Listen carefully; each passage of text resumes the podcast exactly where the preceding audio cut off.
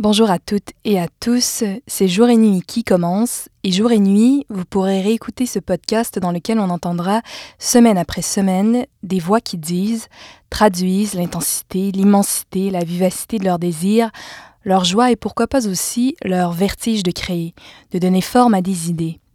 Ce sont des traversées entre pensée et affect avec des artistes, des créateurs, des intellectuels à qui l'on va demander Faites-nous entendre ce que vous faites ce que vous pensez. Car confiné ou pas, on continue bien sûr de faire, bien sûr de penser. Nos chemins de conversation chaque fois s'élancent dans de nouvelles directions, mais bien au présent, traversant à la fois le parcours et la vie de nos invités, leur démarche et leur atelier, les objets auxquels ils donnent vie et plus généralement leur rapport au monde, aux autres, à la création. Ici, on se cherche, on doute, on se perd, on se trouve, on rit, on pleure peut-être aussi, bref, ici, c'est comme dans la vie. Et aujourd'hui, nous accueillons toutes ces présences multiples qui ne font pas une en Mani Soleimanlou. Parce que d'une part, tout le monde sait bien qu'avoir une idée, c'est un événement rare. Euh, ça, ça arrive rarement. Avoir une idée, c'est une espèce de fête.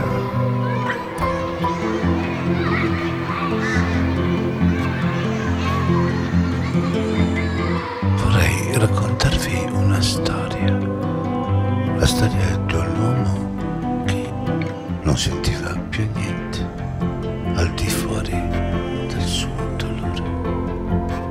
Je ne sais pas, je n'ai jamais pensé à ça. C'est une autre écriture, la vôtre? Ah, c'est quelque chose d'extrêmement énigmatique encore.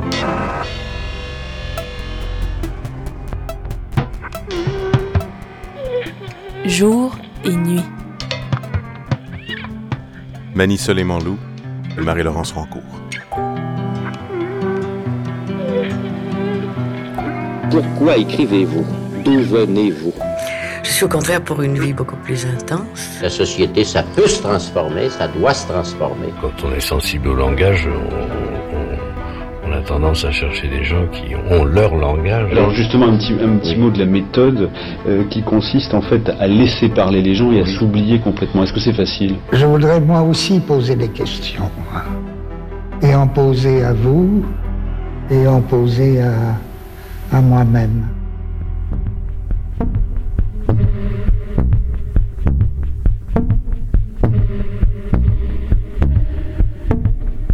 À la radio, on a l'habitude de s'imaginer. L'auditeur, toujours à distance, alors devient un peu artiste, imaginant les corps d'où surgissent ces voix qui lui parlent, leurs mouvements aussi, car oui, ces corps sont en vie. Il s'imagine le décor dans lequel ils sont jetés, L'éclairage, discret ou pas, il a le choix. La radio offre à l'auditeur une liberté. Ce soir, cher auditeur, vous avez rendez-vous au théâtre. Nous vous attendions. Et comme il y a longtemps que, comme nous, vous n'y êtes pas entré, vous êtes, nous l'espérons, pris d'un grand enthousiasme. Le théâtre, vous avez raison, a de quoi être un grand événement. Dans l'accueil de l'institution, bien des spectateurs sont déjà rassemblés et discutent entre eux. On peut, si c'est notre première sortie au théâtre, avoir cette impression que plusieurs d'entre eux se connaissent et c'est sans doute une intuition juste. Alors, chers auditeurs, on traverse cette petite foule de corps et de conversations et on se dirige vers la salle où, juste avant d'entrer, il convient de remettre notre billet au placier. On passe dans la salle. Là, L'éclairage n'est plus le même que celui d'extérieur. Les échanges se font à voix basse, chacun fait face à une grande scène, vide ou pas, installée dans un fauteuil, usé par toutes les autres émotions qui nous ont précédés. N'avez-vous pas, cher auditeur, l'impression que la pièce commence précisément là, au moment même où vous prenez place dans ce fauteuil qui déjà vous raconte silencieusement ses secrets? Mais qu'est-ce qu'au fond que cette invitation que nous lance le théâtre, à venir observer des vies qui ont toujours un peu quelque chose à voir avec les nôtres, à nous arrêter pour observer ce que nous sommes et ce que sont nos mondes sociaux, ce qu'ils font de nous et ce que nous disons d'eux, Mais qu'est-ce qu'au fond que cette invitation à venir voir sur scène des corps se mouvoir, des paroles qui sont aussi des écritures, se découper sur notre propre silence, des émotions vivre, et tout cela, on le sait, après avoir été bien bien répété. Quelle est cette chose qui nous fait passer dans une autre dimension, renoncer à cette vie que quelques minutes auparavant nous menions, pour nous faire renaître de l'autre côté de ce passage, un peu différent, comme si le théâtre au fond était une même invitation pour les spectateurs et les artisans qui tiendraient, en peu de mots, une invitation à nous déraciner un peu, à nous faire mourir à soi pour s'ouvrir à l'autre, à ces autres que nous contenons aussi puisque nous sommes 1, 2, 4, 8. C'est donc un grand plaisir d'accueillir aujourd'hui Manisso Lemanlou, comédien, dramaturge et metteur en scène, fondateur de la compagnie Orange Noyer, qui prendra en septembre 2021 la direction du Centre national des arts à Ottawa, succédant ainsi à Brigitte Henkens pour discuter avec nous, tant bien même que les théâtres soient fermés, de tout ce qui se joue au théâtre, même quand les fauteuils sont vidés des spectateurs, et pour discuter notamment d'autobiographie au théâtre, des nécessités et des urgences auxquelles il répond, et de sa capacité à problématiser, voire reproblématiser le réel. Bonjour Mani Soleiman-Lou. Bonjour. Peut-être qu'on peut commencer par ça, puisqu'on vous a aujourd'hui, on a la chance de vous avoir en studio, par prendre des nouvelles du théâtre, parce que bien sûr, cette chose belle, elle continue de vivre, même lorsqu'on nous manquons de l'observer. Alors comment, euh, comment se porte le théâtre en ce moment? Euh, bah, déjà, je veux juste dire que c'est très émouvant le, le tout euh, le rituel de l'entrée au théâtre. Puis je réalise combien ça nous manque, cette idée-là de, de, Ouais. de venir s'asseoir, puis ce passage-là, en fait, du, de- du monde extérieur au monde intérieur. C'est très émouvant, puis euh, ça fait un peu chier parce que je peux pas, y- je, on peut pas le faire. Euh, le monde du théâtre se porte. J'aurais envie d'éviter le. J'aurais envie de dire que ça se porte bien parce que je pense rarement autant de gens été dans des salles de répétition en train de créer et en se projetant vers l'avenir. Je pense que dans ce sens-là, on peut se dire que ça se porte bien parce qu'il y a comme une espèce de. C'est comme si on a enlevé au théâtre cette idée-là qu'il existe, existe seulement à la rencontre du spectateur, puis on revalorise le temps de création, de répétition, de réflexion, le temps que ça prend pour faire notre art. C'est un art lent, donc je trouve que malheureusement et heureusement, la vie nous oblige maintenant de prendre le temps de créer. Fait dans ce sens-là, ça se porte très bien. Toutes les salles de répétition sont remplies de monde. Qu'est-ce que ça a de lent, le théâtre? C'est l'espace, la temporalité de la, de la répétition? C'est le, ça a quoi de lent? Ben, le processus du début à la fin, c'est-à-dire le, le- cette idée-là qui germe tranquillement, qui prend mot, qui prend forme, le temps de répétition, les 150, 200 heures, 300 heures de, de, de, de- d'analyse, de, tentative, d'échec, de réussite, de, de retentative, cette idée-là de l'exigence que ça demande à un spectateur d'assister, de prendre le temps d'être assis pendant une heure, deux heures, il y a quelque chose qui, est, qui, qui responsabilise le spectateur à prendre le temps. Il peut pas fast-forwarder, ni reculer, il peut pas sauter une scène, il peut pas retourner. Il y a quand même quelque chose qui oblige. C'est comme le vinyle versus le, le balado. Je sais pas comment dire. Tu, sais, tu peux pas écouter un vinyle en courant dans la rue, mais tu peux écouter un balado en courant dans la rue. Pour moi, le théâtre. Ou pas, tout à fait. On peut Mais- écouter un balado comme un vinyle, je Tout à fait, tout à fait. Mais tu il y a comme une espèce de. euh, T'as pas le choix avec le vinyle. Tu peux pas partir avec ton tourne-disque pour courir dans la rue. Ouais. C'est ça que je voulais dire. Euh, donc, donc, il y a cette espèce de, de- d'idée-là de, de devoir prendre le temps de créer et de le consommer. Et cette création-là, effectivement, elle se passe généralement à l'abri des regards. Bien sûr, parfois, il y a des laboratoires, des démarches d'exploration auxquelles on convie le public, mais c'est vrai, c'est bien de le rappeler aussi que le théâtre n'est pas uniquement en train de vivre au moment où il est présenté au spectateur. On prend conscience de ça en ce moment. Ouais, je pense que c'est hyper important parce que ça revalorise un tout petit peu notre démarche. C'est-à-dire, sinon, on est pris avec des considérations de vente, de billetterie, de toutes les pièges dans lesquels on est tombé qui se révèlent à nous maintenant qu'il y a une pandémie. C'est-à-dire, mon Dieu, on a passé notre temps à juste fournir et à créer, et à créer, et à créer, sans laisser le- temps aux gens d'avoir des entrées en salle, c'est-à-dire des moments où ils peuvent tester l'éclairage, la musique, la mise en espace. Donc, on était rendu dans une espèce de mode de fonctionnement de consommation, c'est-à-dire de, voir produire des objets pour que les gens puissent acheter leurs billets, puis le spectateur était uniquement là parce qu'il achetait un billet. Donc cette affaire-là, on, vient de, on vient de- ça vient de rentrer dans un mur, puis on réalise que finalement, comment vivre autrement que de redonner au théâtre sa valeur, sa, nature première, c'est-à-dire de philosopher, de réfléchir, de regarder le monde, et que ça existe au quotidien, dans chaque instant de la vie, et non seulement à la rencontre entre l'émetteur et le récepteur.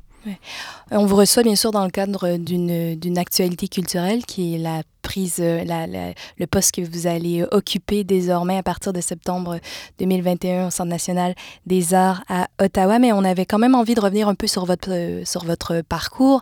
Comme on le fait souvent en début d'entretien, j'aimerais vous demander quels sont les, les, souvenirs que vous gardez de votre enfance, parce que bien sûr, on, on sait que vous avez quitté l'Iran en 1980, donc vous aviez deux ans si mon calcul est bon. Je, je, je suis né en 82, fait que j'avais moins de deux ans en 80, mais je suis parti en 84, 85. J'avais deux ans, mais c'était en 84. Oui, quels sont les, les, souvenirs que vous pouvez conserver aussi peut-être de l'Iran, puis souvenirs entendus aussi de, de, ce qui se transmet, de l'ordre du récit, euh, dans, dans le souvenir peut-être des parents qui euh, vous ont rapporté certains événements ou même euh, de par une forme d'inconscient? Euh, oh mon Dieu, face ce sujet. Euh, c'est bien, on a le temps. Oui, c'est le, le, le, pendant longtemps, ces souvenirs-là étaient euh, des souvenirs euh, un peu banals, c'est-à-dire enfouis, cachés derrière une forêt d'autre chose que je, je soupçonnais même pas l'existence, puis ou, ou j'avais choisi d'ignorer. En tout cas, je sais pas si c'est lequel des deux. Soit je ne les avais pas vus, soit j'avais choisi de les mettre de côté. Mais il y avait comme c'est des souvenirs reliés au retour, euh, à la famille, au voyagement, à l'avion, aux foules entassées dans un aéroport. À, à l'attente, à la nuit, parce que les vols étaient tout le temps la nuit pour l'Iran en direction d'eux. Fait qu'il y avait toujours. C'était des trucs banals et concrets. Puis, ben, à force de creuser, à force de tenter de faire de la place, puis voir ce qui se cache derrière la forêt, ben, tu commences à, à ressentir des affaires beaucoup plus précises et beaucoup plus euh, euh, émotives, des choses qui sont logées quelque part en nous, qui sont cachées. Fait que ce serait, ça serait le regard d'un grand-parent quand il sait que c'est la dernière fois qu'il va te voir, parce qu'après ça, tu reviendras plus à cause du service militaire. C'est des choses que tu, après, tu reconstruis de souvenirs que forcément, je ne sais même pas s'ils ont existé ou si c'est moi qui les a fabriqués ou qui les a romancés ou qui les a théâtralisés ou qui les a... Tu sais, j'ai pris un détail puis j'en ai fait une scène, tu sais, ça se peut aussi. Je, je, je... Bien sûr, on fait ça, on recolle, ouais, on complètement. J'ai comme fait un, un je pense qu'il y a beaucoup de ça aussi, mais, mais des souvenirs clairs que je sais que j'ai pas reconstitués, c'est des souvenirs assez banals de famille, de, de souper, de, de bonheur en fait. C'est des images, des sons, et des odeurs. Euh... Ça interpelle ouais. quel sens? C'est des, c'est pas des sons, c'est des images. En tout cas, ce, ce, les souvenirs reliés au bonheur sont pas des sons. Les autres, oui, mais sinon c'est forcément l'odeur, puis des images, puis euh, la chaleur. C'est très étrange. Je, je, je, vais faire un petit parenthèse, mais en tout cas, bref, je, je suis allé au Japon récemment, puis je fouillais moi pourquoi, mais en promenant à Tokyo, ça me rappelait l'Iran. Alors je ne sais pas c'est quoi. Je ne sais pas si c'est l'odeur ou la qualité de l'air ou je sais pas c'est quoi, mais, je sais que la chaleur ou l'air, en tout cas l'air ambiant, l'atmosphère, l'endroit où j'étais, debout, que ce soit dans la rue ou dans un café, j'étais constamment projeté en Iran. Alors on s'entend qu'il n'y a rien à voir. En tout cas, il n'y a rien à voir de clair et de précis, mais, c'était la chaleur pendant une période. Puis, puis des fois, ça dépend. Il suffit de voir une affaire, un film, euh, euh, manger un repas, un truc, puis là, c'est deux autres sens qui sont éveillés, tu sais. Je pense que la bouffe, euh, l'odorat puis le goût sont intimement reliés à, au souvenir. C'est ça. Et vous rêviez à quoi lorsque vous étiez enfant, vous? Je rêvais à quoi lorsque j'étais enfant? Je sais pas. J'ai aucune idée. Puis je dis ça parce que mon fils me pose souvent la question Toi, enfant, enfant à quel âge est-ce que tu avais ou c'était quoi ton jouet préféré? Ah, Les enfants ont les meilleures questions. Ouais, mais j'ai jamais de réponse. C'est comme si il y a une part de ces, de ces années-là où je ne suis pas conscient de ce à quoi je rêvais. C'est des affaires très, très banales. J'arrive pas à me projeter à ce niveau-là. C'est l'adolescence, oui, mais, mais l'enfance, pour moi, euh, sinon, c'était, c'est un moment très, très, très, très flou je sais pas par choix ou je sais pas quoi, il faudrait que je fasse une thérapie, voir si je sais pas bloquer une partie de moi, mais mais il y a comme un il y, a un flou énorme. Puis jusqu'à maintenant, je n'arrive pas à, me défaire de ce flou là, tu sais. Fait que mes réponses sont plates, c'est genre des affaires d'enfance, je rêvais à, à, je sais pas moi. Ben, le voyage était beaucoup présent en fait. Je dois dire que le voyage était constamment présent en termes de d'envie et de rêve et de projection et de d'activité, de points de rencontre. Et voilà un année. rêve. Voilà un rêve exactement. Merci. Euh, euh, il y a comme une espèce de, de il y avait des, des points de chute dans une année où je savais que je voyageais, qui étaient des endroits où tu, des moments de la vie dans une année où je faisais ben là je sais que je retourne quelque part. Je retourne chez moi entre guillemets. Ce chez moi là était souvent présent comme comme un but à atteindre, comme euh, comme des journées à passer, puis arriver à telle date. Puis ça, je pense que ça se construisait en forme de rêve. Et vous retourniez en Iran? Ouais. Ben, euh, vice-versa, l'aller-retour, en fait. C'est quand j'allais en Iran, ben, je retournais chez moi. Puis quand mes vacances étaient finies, deux mois plus tard, ben, je retournais chez moi. Puis j'allais en France. Puis là, oui, d'accord. cet aller-retour-là, de tout le temps retourner quelque part. Et ces voyages-là qui ponctuaient une vie. Puis ponctuant aussi les différentes personnes que j'étais. C'est-à-dire en Iran, j'étais pas le même garçon que quand j'étais dans une école à Paris. De par la langue, de par mhm. mon quotidien, de par le paysage, de par les odeurs, de par la chaleur, de par... Fait que c'est ces moments-là de rêve et de voyage qui ponctuent un peu euh, mon enfance, je pense. Hmm. On parle de mouvement, on parle de rêve, ce sont des choses qui ont beaucoup à voir avec la radio.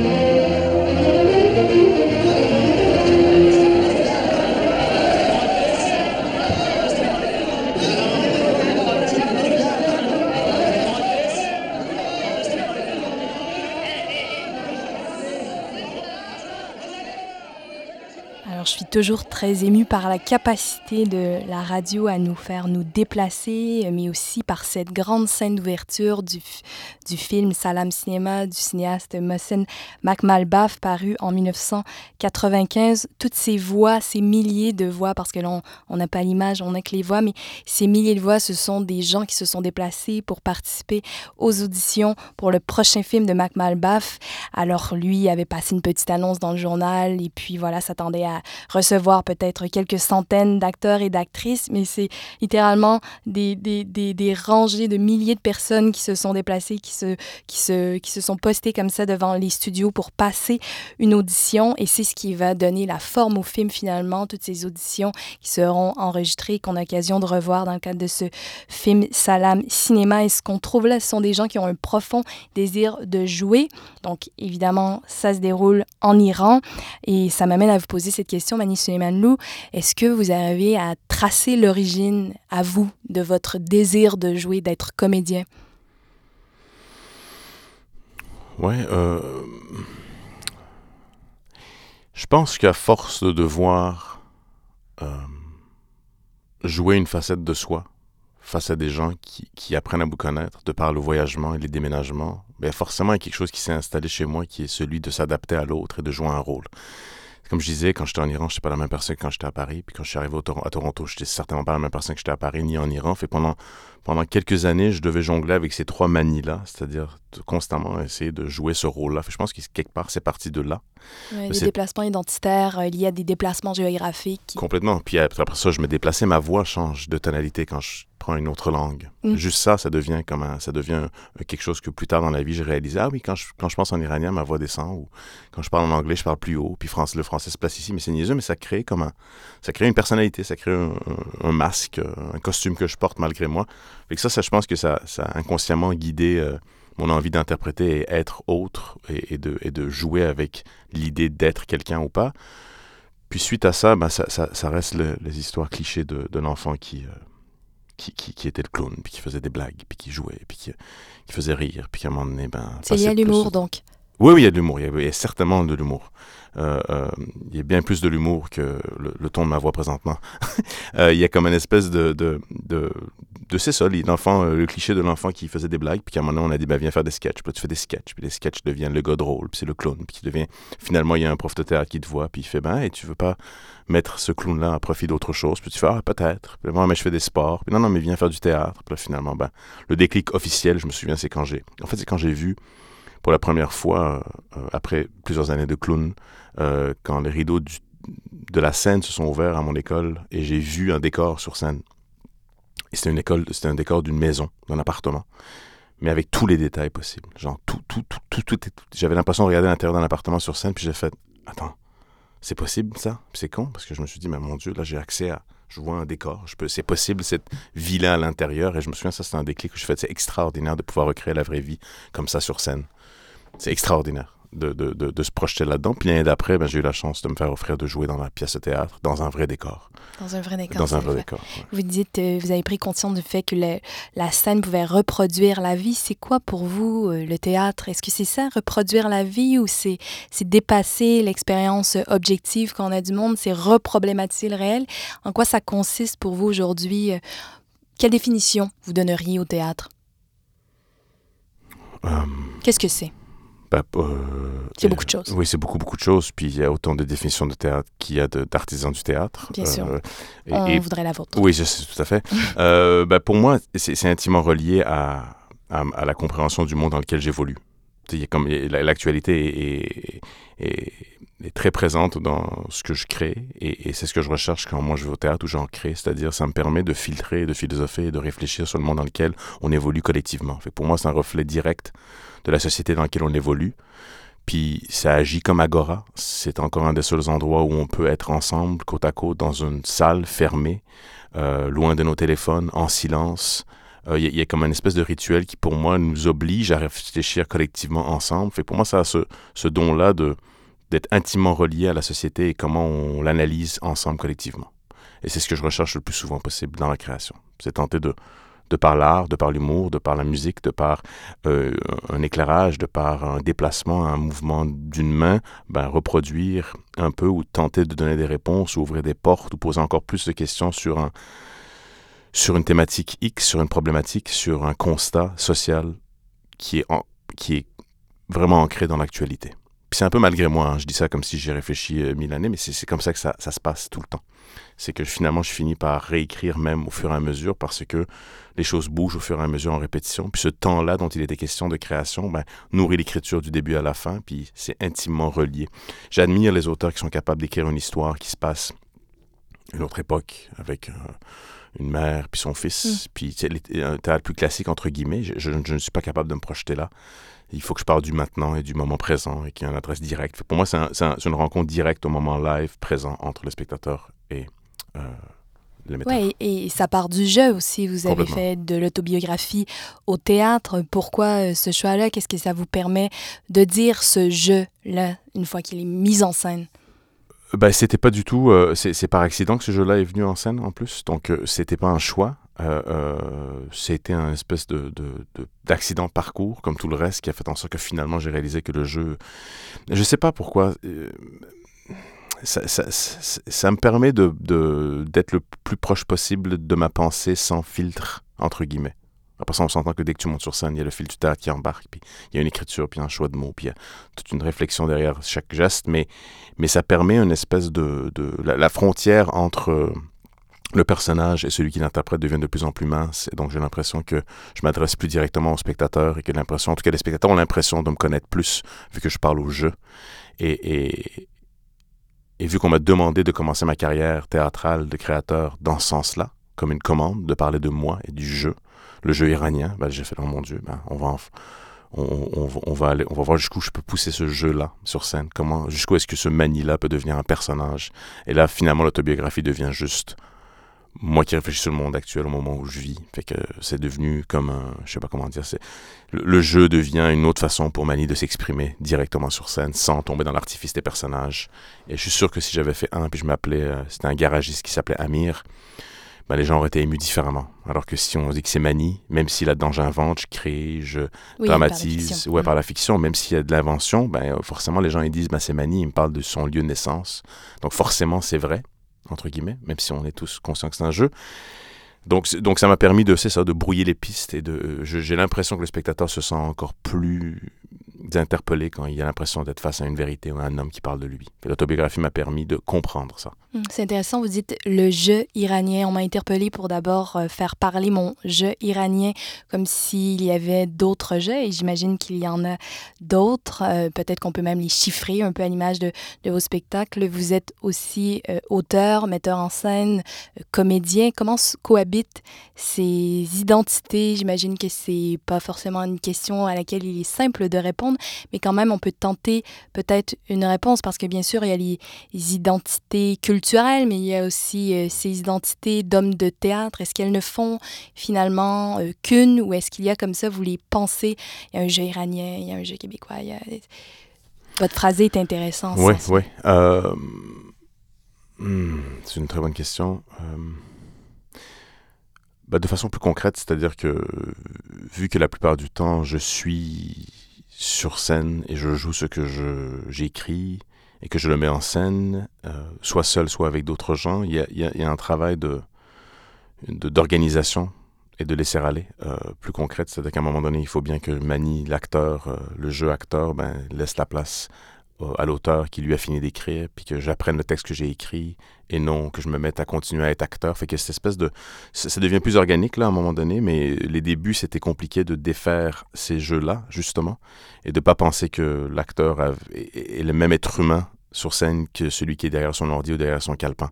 C'est ces deux formes d'expression différentes. Le cerveau agit pas de la même façon que mon corps. Fait que il fallait, il fallait démêler tout ça puis comprendre que ben, il y a des tâches à l'intérieur de moi, puis chaque partie de moi a sa tâche, puis il faut, il faut dissocier les trois.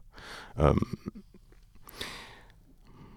après, c'est drôle parce que ces jeux-là, les, jeux ensuite iraniens ou le jeu euh, euh, québécois ou canadien ou tout ça, c'est beaucoup dans les yeux de l'autre. Hein. C'est-à-dire que. Bien sûr. pour ma part, j'arrive pas à. C'est très particulier. C'est très particulier. Hmm c'est drôle, j'ai jamais vraiment pensé. Euh... Je sais pas si j'ai une réponse. Je sais que c'est dur, vous l'avez dit, c'est effectivement dur à répondre, mais, mais outre la, séparation entre les différents cadres de métier, à un autre niveau, je sais que ça se passe réellement 100% dans, les yeux de l'autre. Et par souci, comme tout acteur ou tout artiste de théâtre, de plaire ou de séduction, ben, j'entre dans ce jeu-là malgré moi. C'est-à-dire quand je suis en France, ben, je parle différemment, forcément, comme tout le monde, parce que je joue devant un public français. C'est exactement la même pièce, puis je parle exactement de la même chose. Ben, mon rapport, soudainement, je suis le, le mani français sur scène. Puis la, section qui parle de la France ben, a plus d'importance que la section qui parle du Québec. Puis je prends la posture du français quand je parle du Québec. Puis ce jeu-là, j'essaie de le jouer pour essayer, encore une fois, d'être le plus autobiographique possible, le plus dans le moment présent possible et le plus euh, en relation directe avec celui qui m'écoute. Donc il y a ce jeu-là qui opère malgré moi. Et, ouais, je sais pas si je réponds à votre question, je déblatère, là, mais euh, j'essaie de, de, défaire les différents jeux. Puis je me demande même s'ils se défont réellement ou si là je force l'espèce de, de, de, de compartimentalité de l'affaire ou si tout ça devient juste un, pour nommer le premier spectacle, si tout ça ne, ce n'est pas juste l'accumulation de toutes ces choses-là et, le, et, le, et le, le, la somme de toutes ces choses-là et non la, la, division de ces différents jeux-là. Oui, peut-être. C'est un peu ce que je disais d'entrée de jeu quand on disait présence multiple qui ne font peut-être pas qu'une. Bon, ça laissait la porte ouverte à dire, bien sûr, elles ne forment qu'une, mais après, euh, ça reste irrésolu peut-être la question du, de l'entrelacement de toutes euh, mhm. ces identités. Peut-être que c'est très bien qu'il y ait des questions auxquelles on n'a pas les réponses euh, surtout. tout fait. Surtout. Surtout.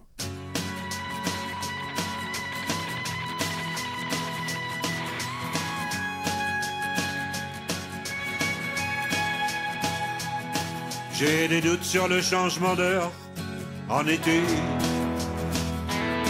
J'ai des doutes sur qui coule les bateaux, qui jettent les pavés. Des réserves quant à la question d'angle pour le canapé. J'ai des doutes sur la notion de longévité. Sur la remise à flot de la crème renversée. J'ai des doutes, est-ce que vous en avez? Est-ce que vous en avez? des doutes, des idées, des hontes, des carrés, des allongés.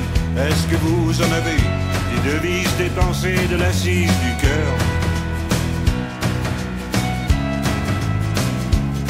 J'ai des doutes sur l'heure à laquelle tu viens de rentrer. La certitude de t'avoir si fort désiré. J'ai des doutes, est-ce que vous en avez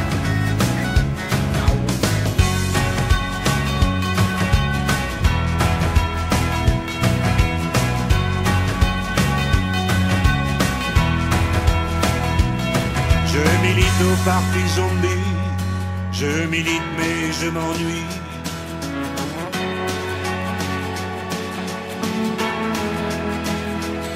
J'ai la détente sensible, l'étiquette fragile de champagne douce. J'honore la passion bulle sans une seule virgule. Est-ce que vous en avez Est-ce que vous en avez Des doutes, des idées, des rêves de douceur éveillés Le goût du danger, des routes à prendre ou à laisser. Est-ce que vous en avez Du réseau des rougeurs, des nerfs d'acier Est-ce que vous en avez Déchiffrer les affaires, les valises, dénoyauter les médias, les cerises, couper court à l'appel de la brise et livrer les secrets des banquises.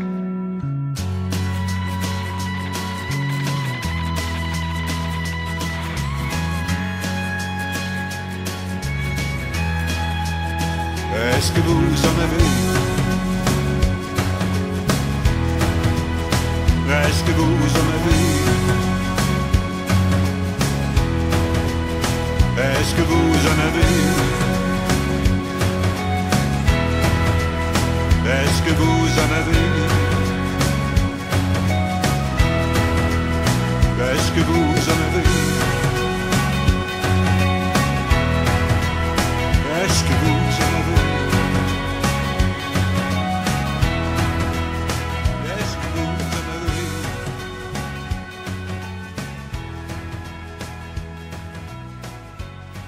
Le principe de, la pensée, c'est vraiment ce que disait Foucault, c'est chercher l'intolérable. C'est montrer là où il y a de l'intolérable, là où il y a des zones de fracture, il y a des choses qui ne sont plus possibles, et que la pensée a toujours un rapport, non pas avec le pessimisme, mais avec la, distance négative par rapport au présent, et d'essayer d'identifier ce qui ne va pas dans le monde. Et que le problème de la pensée, c'est toujours essayer d'objectiver le monde, la fausseté du monde, ce qui ne va pas dans le monde, sa mauvaiseté. Et donc c'est le but euh, de la pensée d'essayer de mettre en évidence euh, les points négatifs, si on veut, du monde social. Après, la mauvaiseté du monde, pour moi, euh, c'est sa vérité objective, c'est-à-dire que c'est le fait que quand nous marchons dans la rue, nous voyons des clochards, nous voyons la domination masculine, nous voyons la domination raciale, nous voyons des inégalités économiques majeures, et donc c'est quelque chose à la limite qui s'offre à nous en parallèle, euh, en permanence dans le monde social. Le monde est un monde d'inégalités objectives, et comment est-ce que nous essayons d'évoluer de manière un peu éthique dans ce monde? Moi, il y a une métaphore que je prends souvent qui est euh, qu'est-ce que qu'une personne qui m'a toujours frappé moi personnellement, c'est qu'est-ce que c'est que sortir d'un restaurant et voir un clochard?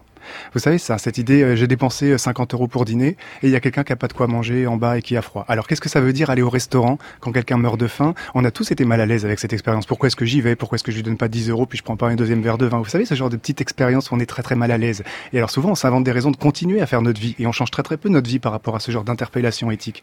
Et ben, je crois moi que quand on produit de la pensée, quand on produit des œuvres d'art, quand on produit de la littérature, on doit toujours se poser un peu la question de quelle manière est-ce que notre notre production euh, de connaissances, notre production symbolique, elle doit un peu intégrer l'objectif de rendre le monde un peu moins mauvais pour ceux qui en souffrent objectivement dans leur corps. On vient d'entendre la voix du philosophe Geoffroy de la Ganarie qui vient de faire paraître un livre aux éditions euh, euh, PUF qui euh, s'intitule L'art impossible. C'était au micro d'Olivia Gesbert dans la Grande Table le 13 février 2017 sur France Culture. Dans ce court essai, Geoffroy de la Ganarie, j'avais envie de le faire entrer en dialogue un peu avec votre pensée parce qu'il interroge vraiment euh, la capacité aujourd'hui des dispositifs culturels dont fait partie le théâtre, au fond, de, de ne pas être complice de certains systèmes de domination culturelle ou sociale, de manière parfois très involontaire. Est-ce que, euh, pour vous, aujourd'hui, le théâtre se propose-t-il suffisamment de problématiser le réel, en fait, de faire, de, de- d'exposer le conflit, euh, la violence objective euh, qui peut surgir dans la société, enfin pas qui peut surgir, mais qui, qui, qui s'y loge. Wow. euh, je pense que euh, de, plus en plus, mais je pense que si, on veut vraiment être euh, à l'écoute de cette chose-là, puis attaquer ce que vous nommez si bien de front, ça prend une part de risque que beaucoup de théâtres ne sont pas capables ou n'ont pas envie de prendre de par euh, cette idée folle de savoir ce que le public aimerait ou aimerait pas et par peur de déplaire, par peur de vendre de billets. Fait je pense qu'il y, y, a un retard monumental, puis il y a une espèce de manque de... Pas tout le théâtre, encore une fois, on, mm-hmm. on généralise beaucoup, là, mais, mais je crois concrètement qu'il y a un... Euh, il y a un retard, il y a une incapacité d'agir et une incapacité d'être euh, euh, le réel véhicule social que ça devrait être, justement, euh, par souci de vente, par souci de marketing, par souci de, rentabilité, par souci de, de, ça, par de, budget, de, de, de, demande de subvention, par souci de mille choses à part son devoir pour moi, qui est celui de mettre le réel en scène ou de, de, dresser un portrait de ces, de ces problématiques-là, ben, il y, a, y, a, un manque à gagner, il y a un retard phénoménal. Euh, euh, après ça, on peut rentrer dans la diversité, on peut rentrer dans l'aspect dans, le, colonial du théâtre, l'aspect, le, public privilégié qui y accède, l'idée que le théâtre est centralisé et non décentralisé dans une société. tout ça, y, il y, a, un retard phénoménal, il y a un manque. Et beaucoup travaillent fort pour défaire ces mauvais plis-là. Mais euh, pour répondre à votre question, je pense qu'il y a un retard, puis euh, il faudrait que le théâtre soit plus présent à ce niveau-là. C'est quoi donc le rôle du théâtre ou d'une œuvre? Comment on, on, arrive à mettre le doigt sur ce qui est une œuvre? C'est quelque chose qui donne une liberté? Ben, Ça dépend, ça dépend pour la personne qui fait l'œuvre. Moi, je, je, je, pour moi, elle pose des questions. Elle, elle, elle donne pas de, elle, elle, permet un moment de réflexion. Elle permet euh, de réfléchir tout simplement sans nécessairement arriver avec des réponses, ni de... Ce qui m'empêche de dire le devoir, l'œuvre pour moi est ceci, parce que j'ai envie... Je, je, je, refuse... J'ai construit toute une théâtralité sur, sur l'identité. Et pour moi, le problème de l'identité, c'est ça, c'est qu'on le fige. On y donne une réponse, on dit c'est ceci ou c'est cela, tu es ceci, tu es cela.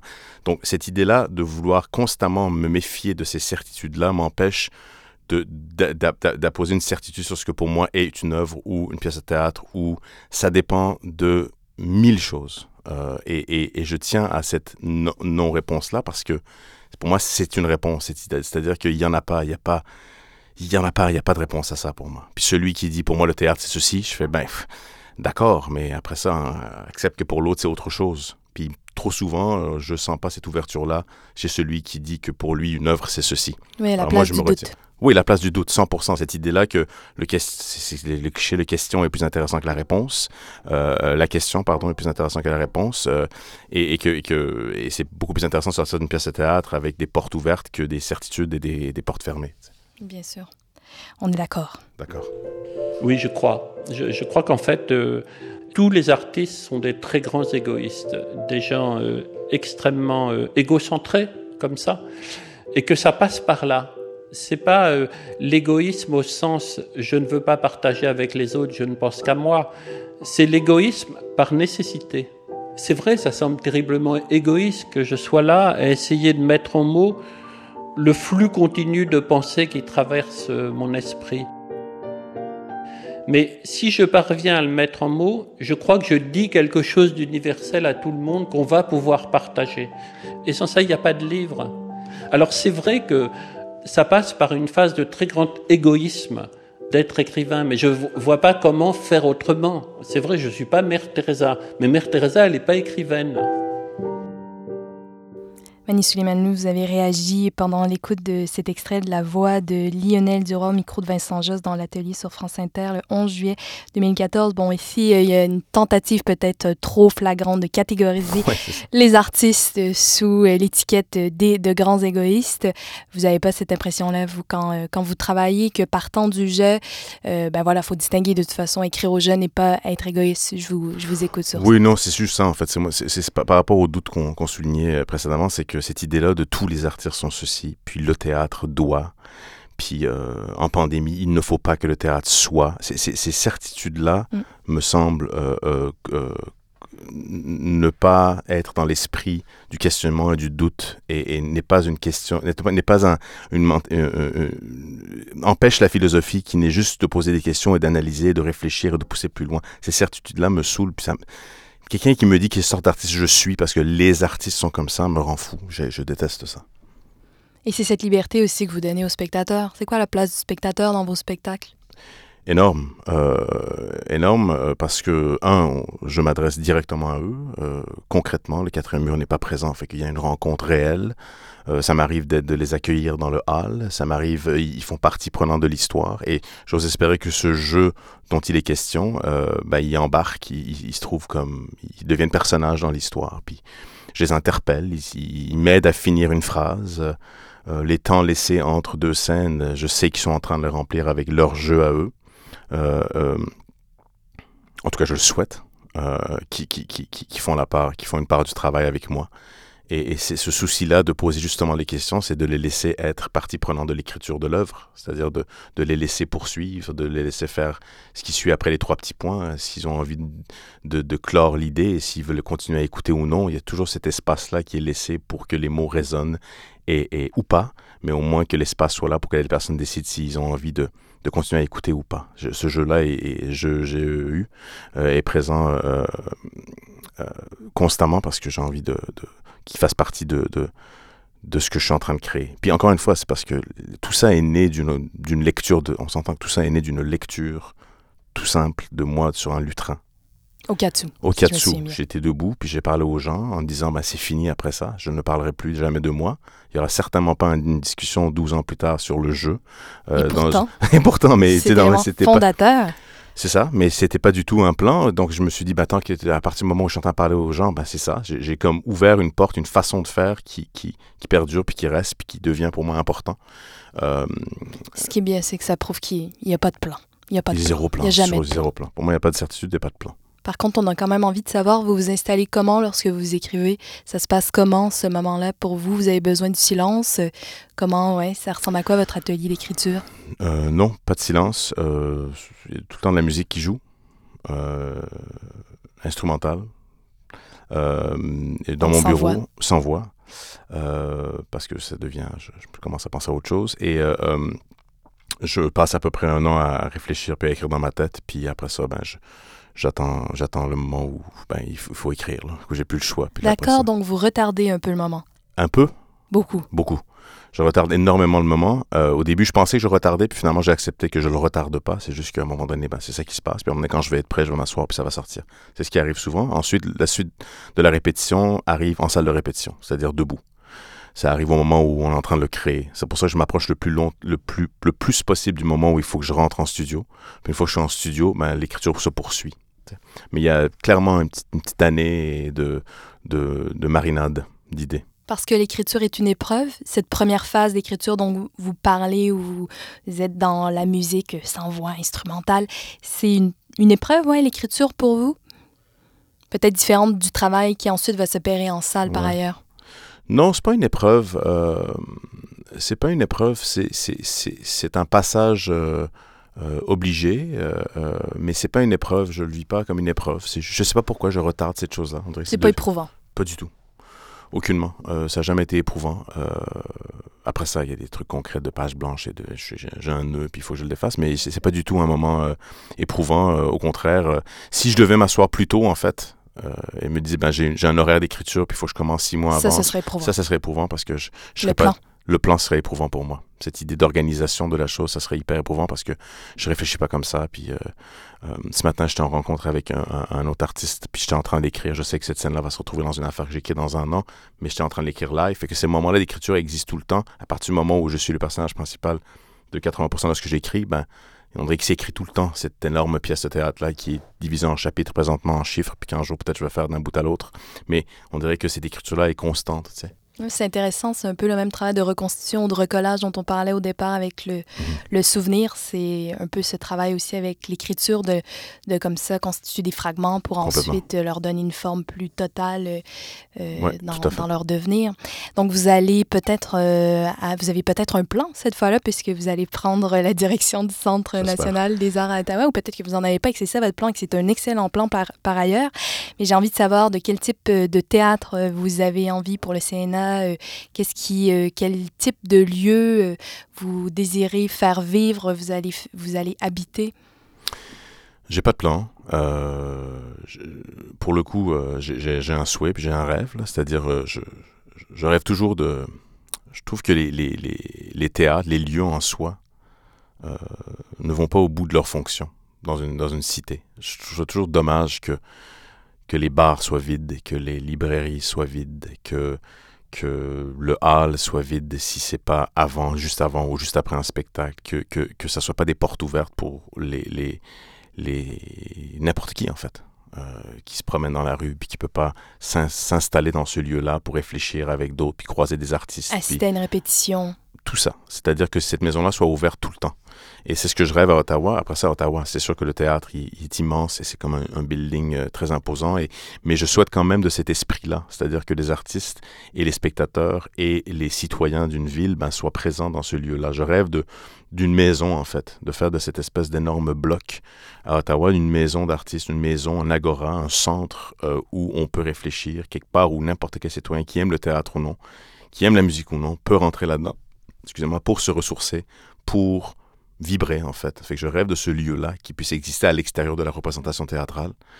Euh, je, rêve d'un théâtre qui... Le désacraliser un peu.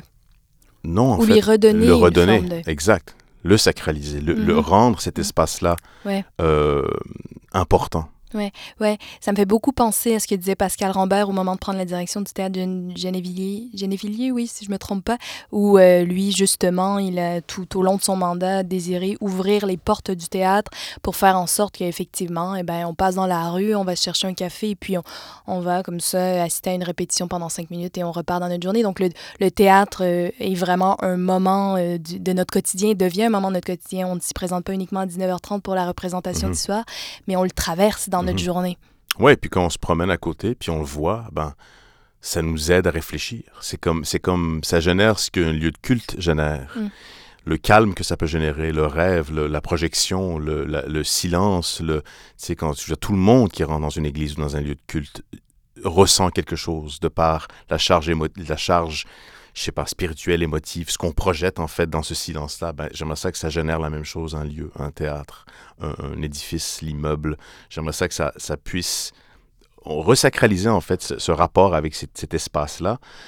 Ensuite, de façon plus concrète, je- je- je- j'essaie de, de faire en sorte que ce qui se passe sur scène euh, et en coulisses, surtout aussi, euh, représente le plus possible la pluralité de notre société.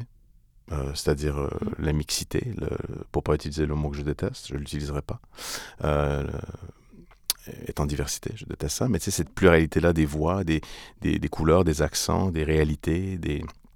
J'aimerais que ça soit le plus possible représentatif de, de, d'aujourd'hui, en fait. Euh, et je disais surtout en coulisses parce que ça, c'est peut-être un plan. Souvent, quand on parle de pluralité et de mixité, ben, c'est souvent sur l'affiche, c'est souvent un peu ce qu'on projette, ce qu'on, ce qu'on vend. Alors que les coulisses sont sont pas du tout diverses et plurielles et mixtes. Et alors je trouve qu'il y a un énorme projet social à faire à essayer de rendre le théâtre de, de la coulisse jusqu'à la scène le plus possible miroir de notre société et des citoyens qui y vivent. sais. Donc il y a ce travail-là à faire concrètement. Après ça, le genre de théâtre, j'y vais au projet, j'y vais par instinct. Je- J'ai pas un- ce qui est formidable avec le Centre national des arts, c'est que ça n'a pas un mandat, à part être un théâtre national euh, canadien, francophone. Il y a ce, souci-là d'être à l'écoute de toutes les communautés francophones euh, à travers le Canada qui font du théâtre. Mais à part ça, je- ça- le mandat est très libre. Le mandat a souvent été l'excellence artistique. Après ça, ça dépend qui qui est. C'est un large mandat. Oui, c'est un, très large mandat. Après ça, pour qui l'excellence, pour qui, ça Oui. dépend. Donc, euh, euh, le- travail, c'est vraiment essayer de... de, de, de- Puis j'arrive aussi post-pandémie. On s'entend que... On s'entend que le rapport à, à l'art et l'essentialité de notre, des arts vivants et tout ça est quelque chose qu'on a beaucoup euh, euh, rebrassé, discuté et analysé. Donc, je me trouve hyper chanceux d'arriver après ça. Parce que j'ai l'impression que, comme je disais en, en début euh, d'entrevue, ben, les gens sont prêts, les artistes en réfléchissent, travaillent, les spectateurs ont soif, ils ont envie d'être là. Et quel meilleur moment que de redonner au théâtre euh, euh, ce que revient au théâtre qu'après un moment de jachère où on a pris un entracte de, de- de deux ans, puis on revient après l'entracte, puis on va voir comment on va décoller ensemble collectivement avec l'aide et, et- la participation des spectateurs parce que le lieu va les interpeller, parce qu'ils vont pouvoir se ressourcer à l'intérieur, parce qu'ils vont pouvoir croiser des artistes, parce qu'ils vont pouvoir assister à des répétitions, parce que, c'est vraiment essayer de, c'est ça, de, de, de, sortir de la logique de production et de, et de tournée et de coproduction et de vente de billets, mais d'essayer de, de faire vivre cet espace-là dans ce que ça génère dans le cœur d'un spectateur, c'est-à-dire le rêve, le doute, le questionnement, la philosophie, le temps. Le, c'est un vaste programme, là, mais c'est un peu dans ce sens-là que j'ai envie de diriger ce bateau-là. Oui, que le théâtre soit vivant. Ouais, complètement vivant et, tout à fait, tout à fait, pas figé et pas pas, pas l'endroit où The Lucky Few ont le droit d'y aller parce qu'ils ont été euh, adoubés par une direction artistique puis qu'ils ont le droit d'être coproduits ou présentés là-bas quatre soirs puis après mm. ça ils passent à autre chose. Non, quatre soirs ça me semble c'est peu. Je, sais pas, on a envie de changer tout puis je sens que la maison en soi, le théâtre en soi, le Centre national a envie de bouger dans ce sens-là aussi. Ce qui s'est passé avec la pandémie, c'est qu'on s'est retrouvés tous un peu seuls, chacun pour soi. Euh, je parle des compagnies théâtrales, des lieux. Chacun s'est mis à travailler pour soi, pour, pour, pour son théâtre, son public. Tout le monde a constaté ouais, les failles, les brèches. Ouais, c'est ça. Fait que l'idée, ça serait, à repenser, ouais, l'idée, ça serait d'agir aussi à titre de théâtre national, de par les moyens qu'on a. Ouais. Euh, et d'essayer de tendre la main le plus possible aux autres compagnies, aux plus petites compagnies, aux artistes, pour défaire un peu les mauvais plis qu'on a, qu'on a pris au courant des dernières années. Vous croyez que cette euh, longue entracte, j'aime comment euh, vous avez parlé de, la pandémie, c'est bien une, très longue entracte, euh, elle fait en sorte que les spectateurs du théâtre, ils vont revenir plutôt chargés de, de désir quand l'entracte a été très très longue comme ça. On a envie de se rasseoir dans, dans le fauteuil avec davantage d'envie encore? Oui, ouais, moi je pense que oui. Je, je, je, souhaite en tout cas. Je souhaite que oui. Il y a certainement un travail à faire de, de un travail à faire auprès du public pour, pour leur faire comprendre euh, pourquoi il y a un entracte. Puis c'est quoi cette énorme longue partie qui, qui leur attend après l'entracte? C'est-à-dire qu'il y a un travail de, de, c'est ça, de, médiation, de discussion, de, de, reconquérir ceux et celles qui ont été refroidis par cette pause, mais de les ramener. Mais je pense au contraire, j'ai l'impression que plus de gens vont retourner au théâtre. Je pense que les gens aiment le théâtre. On est chanceux ici, on aime le théâtre. Les salles sont remplies, les gens y sortent, on fait du théâtre de qualité. Puis je pense que j'ai envie de miser là-dessus et rêver et, me dire que les gens ont envie de ça. De revenir et de sortir de la logique de la télévision et du streaming et des, et des émissions et des séries et de l'enfermement à la maison et de vouloir aller à la rencontre de l'autre. Est-ce que vous sentez qu'on a encore besoin aujourd'hui, ou peut-être même plus que jamais, d'expliquer ce que vient faire le théâtre dans une société? Est-ce qu'il y a encore un besoin de, s'expliquer là-dessus? Oui, euh, et, je suis étonné parce que je ne pensais pas. Justement, pour moi, c'était clair que c'était, entre guillemets, essentiel pour utiliser les mots qu'on utilise de sens-ci. Alors que tu réalises que ce qui, pour moi, depuis 20 ans maintenant, est essentiel, 20 ans, je recule au secondaire, on s'entend, et ne l'est pas aux yeux de tous, ben, c'est problématique pour moi.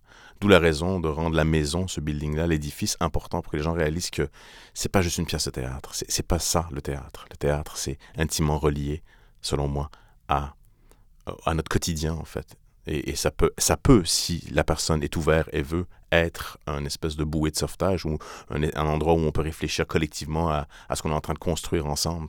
Donc je pense que oui, il faut redéfinir un peu le rôle du théâtre, euh, tout en restant le plus malléable possible et le plus sans rentrer dans ces fameuses certitudes-là, mais au moins de faire comprendre que pendant certaines périodes, moi, je vais être là. Alors moi, je vais vous expliquer comment moi, j'ai envie qu'on le vive collectivement ensemble.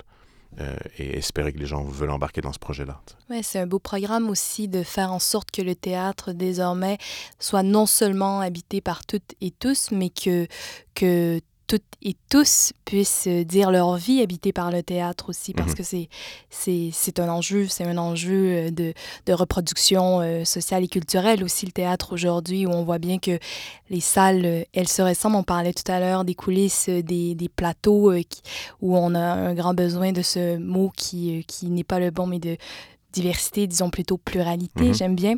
Mais donc, dans, dans, du côté des spectateurs aussi, il y a un besoin de, de renouvellement, non? Tout à fait. Tout à fait. Euh, euh, euh, complètement. Il y, a ce besoin-là de tendre la main et d'aller chercher aussi ce essais. Que les gens se sentent concernés par le théâtre. Complètement. complètement. toutes les gens, toutes les générations. Et, ce travail-là est particulièrement important à Ottawa aussi parce que le, le, public est, est ce qu'il est. un public fidèle, formidable, habitué à cette forme d'excellence artistique dont il était question, fait qu'ils sont habitués à avoir des objets exigeants, des objets magnifiques, des, des productions euh, formidables d'ici et d'ailleurs. Mais il y a toute une partie de la population de cette région-là, Si tu traverses la rivière et tu vas à Ottawa, euh, à Hull, À à. Gatineau, ben, il y, a- il y a un travail phénoménal qui fait pas un travail multidisciplinaire, des, Mhm. des objets extraordinaires, poussés, où ils repoussent la limite de la représentation, de la fiction, de l'autofiction. Fait que ce- ces- ces gens-là, ben, peut-être qu'ils se reconnaissent moins dans cette institution-là, qui est devenue euh, un bloc euh, brun au milieu de la ville d'Ottawa, à côté du Parlement. Ben, c'est aller chercher eux autres, en fait, cher- chercher l'avenir euh, des spectateurs pour assurer une pérennité. Puis il y a aussi toute une nouvelle démographie de gens qui se ne reconnaissent pas sur scène, de par leurs origines, de par le fait que ça s'adresse à l'homme ou la femme blanche aisée d'un certain âge. Fait que là, ben, tu fais, ben non, ça s'adresse à tout le monde, et pour ça, ben, il faut changer ce qui se passe sur scène et en coulisses pour dire que ben, ça s'adresse aussi à eux. Euh, donc voilà, il y a tout ce travail-là à faire, effectivement, d'aller chercher pour renouveler un peu euh, euh, ce public-là et de, et de tendre la main le plus possible à tous et toutes. Mm. On a commencé l'entretien alors que je, j'invitais l'auditeur au théâtre. On a fait ce petit parcours qui nous conduisait de l'extérieur jusqu'à l'intérieur de la salle. J'aurais envie, de, pour terminer, peut-être que vous nous décriviez euh, l'entrée du CNA, de cette salle de théâtre qui va bientôt être euh, la vôtre, la nôtre, enfin, euh, celle de toutes et tous. Est-ce que vous pouvez, comme ça, nous, nous décrire euh, un petit peu euh, cette salle, ces corridors, euh, cette institution? Ben, je- euh, c'est drôle parce que je sais exactement ce qu'on va faire euh, en début septembre 21, c'est que je vais guider moi-même le spectateur à travers ces coulisses-là parce qu'ils ne le connaissent pas. Quand tu arrives dans les loges en bas au CNA, les murs sont tapissés de photos d'artistes qui, pendant des décennies, ont, ont- ont frôlé ces murs, ces loges, ont mangé au café, ont, ont sué sur scène, ont fait vibrer cette salle-là. Fait que j'ai envie qu'ils comprennent en quoi ils s'inscrivent, en fait. Il y a une époque, tu sais, ils ont changé l'entrée du théâtre. L'entrée du théâtre était en bas avant. Euh, mais ça, c'était parce que les limousines arrivaient en bas Wow. pour débarquer les gens sur leur tapis avec des robes et des costumes. C'était ça le CNA à Mm. l'époque, alors que maintenant, on n'en est plus là-dedans. Et, et- et donc, ce lieu-là porte cette histoire-là. Est-ce qu'on entre toujours en bas? Je me souviens non, ils ont changé ça maintenant. Là, c'est maintenant Très sur la rue Elgin en avant. Ils ont tout rénové. Il y a un café maintenant qui est beaucoup plus accueillant. Donc, je- donc je- je- c'est- mon- mon but, ça serait de, de leur faire comprendre dans quoi ils s'inscrivent aussi. C'est-à-dire que chaque personne qui entre dans ce lieu-là ben, rajoute à l'histoire de ce lieu-là et dans quoi ils s'inscrivent et d'où ça vient et c'est quoi cet espace-là vaste, magnifique, rempli d'histoire en fait. C'est ça, c'est- de voir que cette chose-là, même s'il s'est rénové, ben, les murs portent l'histoire de tous ceux et celles qui ont voulu raconter, ont voulu à la rencontre, ont voulu philosopher, ont voulu réfléchir sur la société, puis qui peuvent faire partie de ce jeu-là. Mon Dieu, on fait des liens de ce jeu-là euh, euh, euh, et de et de et de. Tu sais, quand on est ado, là, je moi en tout cas, je me souviens quand les lumières baissaient dans le gymnase ou dans l'auditorium, ça hurlait. C'est- on- tout le monde hurle. Je sais pas pourquoi. Ce noir-là génère une espèce de. Et là, et là, le noir génère autre chose. Et j'aurais comme un peu envie que les gens hurlent au noir la prochaine fois qu'ils retournent au théâtre. De par le fait qu'on se retrouve. C'est ça, en fait. T'es des ados, t'es un enfant, tu te retrouves dans une salle, on éteint le noir. Puis juste parce que t'es avec d'autres mondes dans le noir, ça génère une forme d'excitation juvénile où t'as envie de crier. Parce que ça, j'aimerais ça reproduire un peu ça. Il y a de fortes chances parce que ça va faire très très longtemps qu'on n'aura pas été aussi euh, ensemble. Et les fauteuils ils sont comment dans cette salle? Très confortable. Quelle Euh, couleur? euh, Ça dépend quelle salle. Il y a plusieurs salles, Euh, mais euh, il y a le rouge euh, classique, euh, Bourgogne confortable avec l'espace de jambes. Il y a les, les salles où c'est un peu plus, il y a des chaises bleues, c'est la quatrième salle, un peu plus cabaret. À l'entrée est un, un joli café qui peut, où tu peux prendre à boire, tu peux prendre une petite collation, un petit sandwich, te diriger dans les couloirs tapissés de velours rouge pour t'amener soit aux salles Southam où tu as 2000 places, une salle extraordinaire où l'orchestre Wow. du Centre national œuvre. Ensuite, tu as le studio qui est tout petit avec des petites chaises rouges, tout petit, 300 places avec des chaises rouges très très confortables. Tu as le grand théâtre, 900 places où les gens vont pouvoir.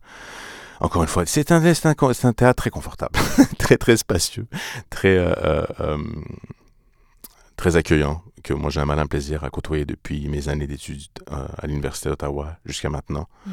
Puis ce qui est chouette, c'est que tu as toujours confiance de, de la qualité de ce qui va se présenter sur scène. Mm. Donc c'est rassurant. Merci beaucoup, Mani Soleimanlou. Ben, merci à vous.